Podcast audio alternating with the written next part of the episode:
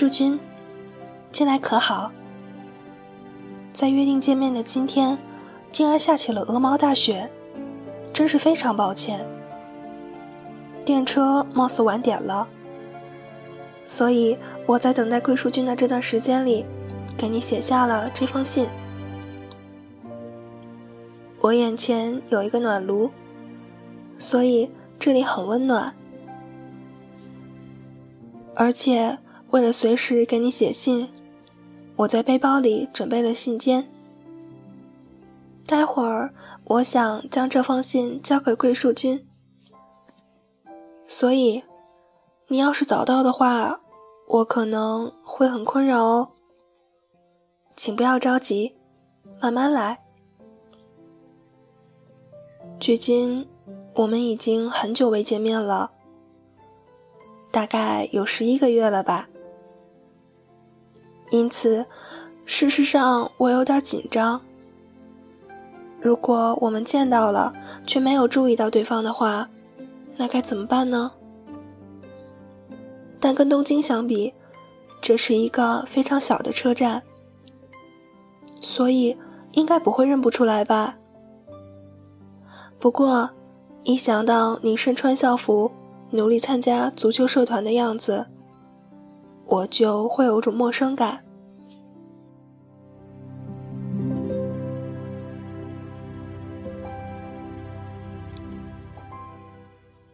在这里，我写下了迄今为止无法言表的心情。当我小学四年级转校来东京读书时，我觉得能有桂树君陪伴在身旁，真是太幸福了。可以跟桂树君成为朋友，我很开心。如果没有桂树君，那学校对我来说就是一个十分痛苦的地方。正因为如此，我真心不想离开桂树君，转往其他的学校。我想跟桂树君上同一所中学，我想跟桂树君一起长大。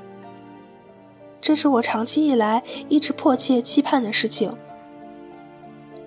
虽然现在已经习惯了这里的中学生活，但是我每天还是会无数次的这么想：要是桂淑君在，那就好了。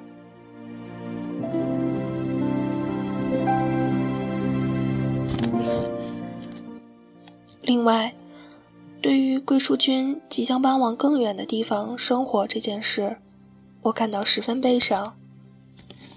虽然东京离立木也很遥远，但我时常这样安慰自己：不管怎样，我还有桂树君。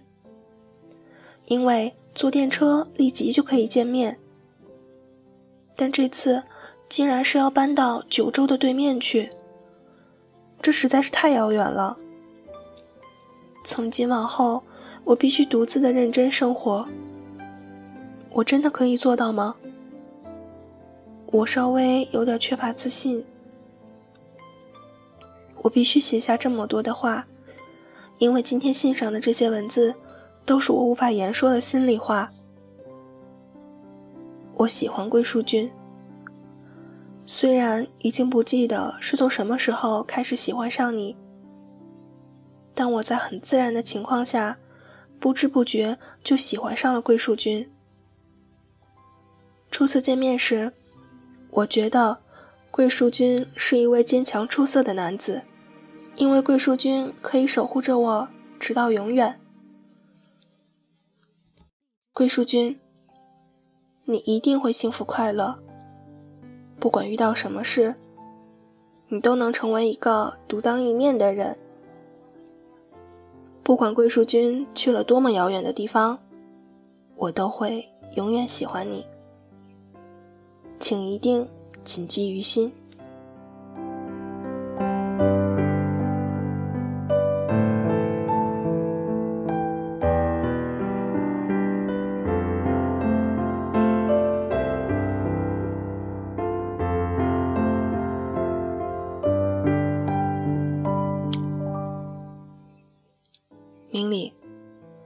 近来可好？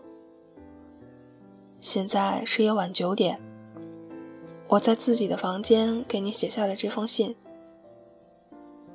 透过窗户可以看见窗外楼房散发出的微弱光点。现在从明里房间的窗户往外看的话，不知道可以看见些什么。我有点无法想象。虽然我的数学家庭作业还没有完成，但最近我常常逃课。我觉得，反正同一个足球社团的朋友们都没有认真完成作业，而且过不了多久就要搬家了，所以写不写都无所谓了吧。还有两周。就到我们约定见面的时间了吧？我打算那时候把这封信交给你。我要搬到九州对面的一个小岛上，那里貌似很农村，但好像有纳斯达火箭发射基地。对此，我感到十分兴奋。如果可以亲眼目睹火箭发射的场景，我想把我见到的盛大场面告诉明理。现在我唯独可以期盼的，也只有这个了。说实话，一想到自己必须搬到那么遥远的地方居住，我就会深感不安。我果然还是想尽早长大成人。我现在有种想中途放弃的冲动。要是可以尽快见到明理的话，那该多好啊！从前我为何没有跑来见明理呢？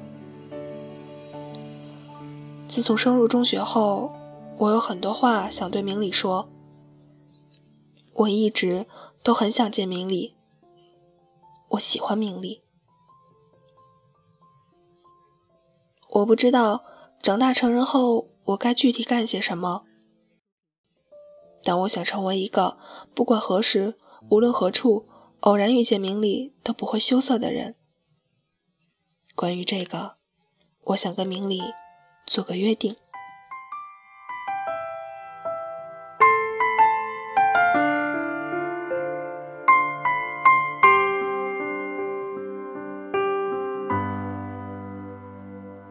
然后。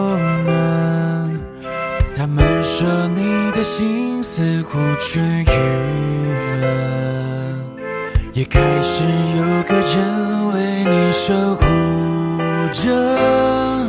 我该心安或是心痛呢？然后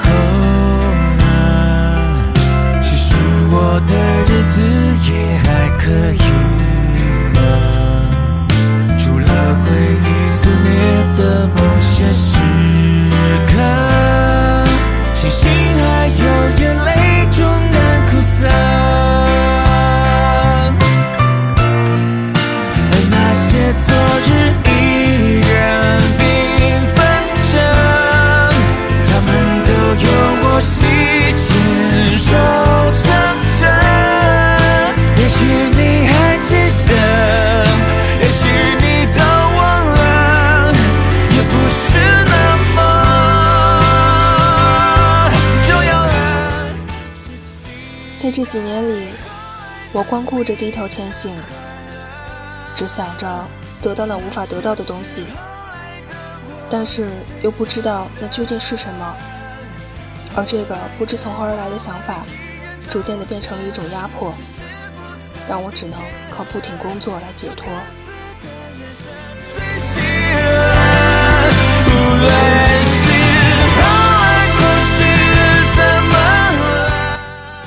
等我惊觉之时，逐渐僵硬的心只能感觉到痛苦。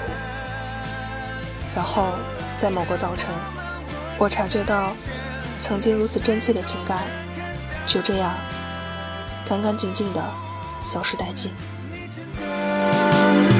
自由。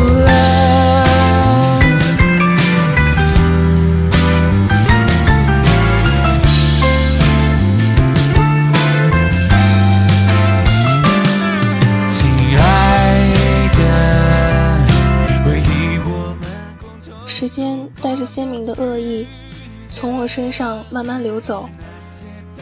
我深知，这以后的将来，我们不可能一起走过。对于这命途多舛的人生，以及渺茫的时间，阻挡在我们之间这一事实，我们无可奈何。却这么悄悄回来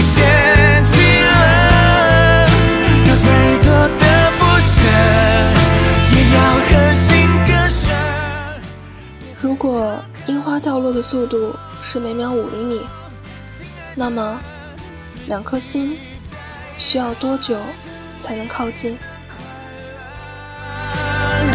那就是后来的我